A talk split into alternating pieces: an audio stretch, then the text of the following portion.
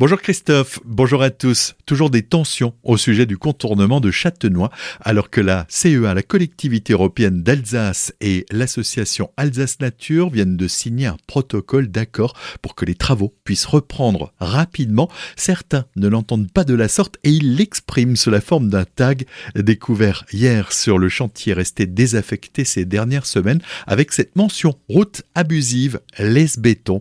Pour le maire de Châtenois, Luc Adonnette, il a déclaré hier à nos confrères des DNA, je cite, mais ce n'est pas parce qu'un seul individu crie haut et fort qu'il n'est pas d'accord qu'il a raison. 99% des habitants de Châtenois subissent quotidiennement des nuisances pour leur santé et pour leur vie quotidienne. Fin de citation. De son côté, le collectif RD 1059 Contournement de Châtenois vient de demander une enquête pour clarifier les responsabilités de l'arrêt de ce chantier qui a déjà coûté 3 millions d'euros aux contribuables. Les marchés de Noël de Colmar possiblement raccourcis d'une semaine. La réflexion a été lancée par le maire de la ville, Eric Stroman, lors de sa cérémonie de vœux, alors que la fréquentation de l'événement a battu de nouveaux records en 2023 en accueillant accueillant. 1,5 million de visiteurs, soit 200 000 personnes de plus qu'en 2022. La date d'inauguration des marchés de Noël 2024 pourrait être décalée au 28 novembre prochain, ce qui diminuerait la durée de l'événement de 5 semaines à un mois seulement. L'objectif serait de préserver les habitants du centre-ville.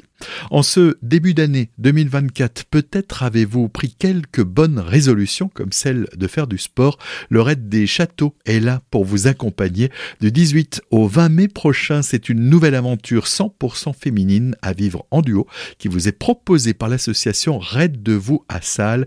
Hélène, la directrice, nous en dit plus. Raid de vous lance euh, sa troisième édition, le raid multisport des châteaux qui sera au cœur de la vallée de la Bruche. 50 duos pourront participer participer à, ce raid. Elles seront accueillies au VVF à Salle pour euh, participer à trois épreuves sportives qui seront bien sûr chronométrées et euh, plusieurs épreuves bonus qui sont des épreuves surprises. Donc je, n'en dirai pas plus puisque l'effet waouh c'est aussi de venir découvrir et de se laisser porter par euh, ces épreuves mystérieuses et la découverte surtout de la richesse de notre territoire. Côté sportif, trail de 12 km avec 450 mètres de dénivelé, canoë et épreuve bike and run de 14 km et 550 mètres de dénivelé sont notamment au programme. Les inscriptions sont possibles jusqu'au 3 mai. Pour participer, pas besoin d'être une sportive de haut niveau. On en parle avec Tiffany, ambassadrice sport de l'association Raid de vous. Tout le monde peut s'inscrire, toutes les femmes. Alors euh, il suffit euh, d'être une femme et de trouver une copine ou une sœur ou une tante ou une maman qui euh, veut bien nous accompagner. Alors surtout n'hésitez pas à les inciter à ça parce que vous verrez qu'à la fin elles vous remercieront même si pendant ça peut parfois être un peu compliqué. Pour euh, s'inscrire, il faudra aller euh, sur le site raidevous.org.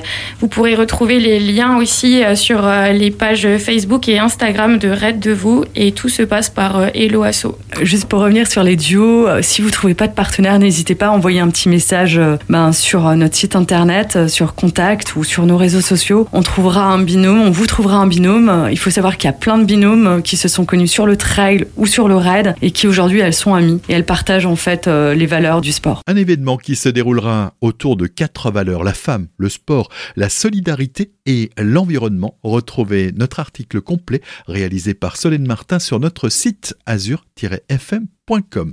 Vigilance pour terminer toujours sur les routes. De nombreuses voies sont actuellement inondées et donc impraticables. Les secteurs d'Ostheim, Ebersmünster, Athènes, Ofen et Soultz sous forêt sont tout particulièrement touchés.